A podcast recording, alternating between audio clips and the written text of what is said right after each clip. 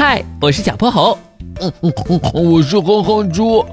想和我们做好朋友的话，别忘了关注、订阅和五星好评哦。下面故事开始了。小泼猴妙趣百科电台，没了胡子的猫咪老师。哼猪，看那像不像猫咪老师？这天早晨，小泼猴和哼哼猪走在街上。眼前忽然出现一个熟悉的背影。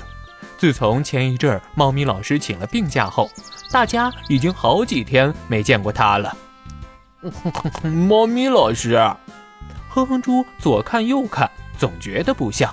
猫咪老师可是学校里最灵活的人了，怎么会像这走起路来都晃晃悠悠的，像是喝醉了一样？让我上去看看就知道了。小泼猴说着，就跑到前面。和那人打起了招呼，猫咪老师是您吗？您的病好点了吗？对面的人有些尴尬的摆了摆手，好，呃，好多了，呃，谢谢小破猴的关心。这声音果然是猫咪老师，不过不知道为什么他的脸上还戴着厚厚的口罩，把自己捂得严严实实的。正说着，猫咪老师背后忽然传来一声高喊：“让一让，让一让！”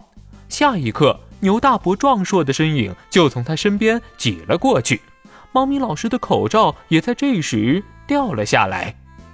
猫咪老师，你……小泼猴盯着猫咪老师的脸，惊讶的说不出话。一旁的哼哼猪倒是心直口快：“猫咪老师，您的胡子怎么没了？”平时在学校里，猫咪老师最重视自己的胡子了，每天都要打理的整整齐齐的。还要给它涂上油，结果现在一根不剩的全掉光了。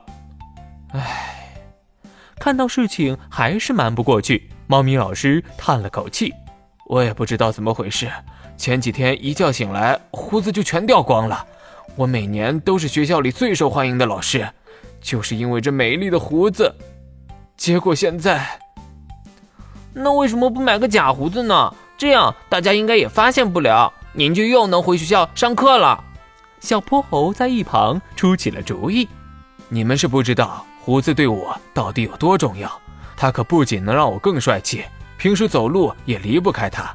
我的视力不好，都是靠胡子感受风向和气流，这样才能避开障碍物。而且在往狭窄的地方走的时候，我也要通过它来判断我能不能走进去。现在它们全掉了，连走路都成问题。”我哪还有办法回去上课啊？这可不是一个假胡子能代替的。小泼猴瞅了瞅猫咪老师光秃秃的嘴角，这还真是个难题。不过很快他就想到了什么。猫咪老师，别着急，我有办法了。什么？快让我听听。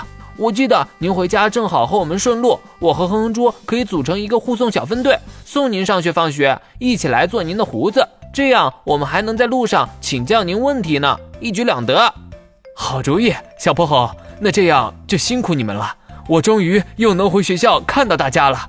等会儿咱们一起去吃大餐，这次你们可帮了我大忙了。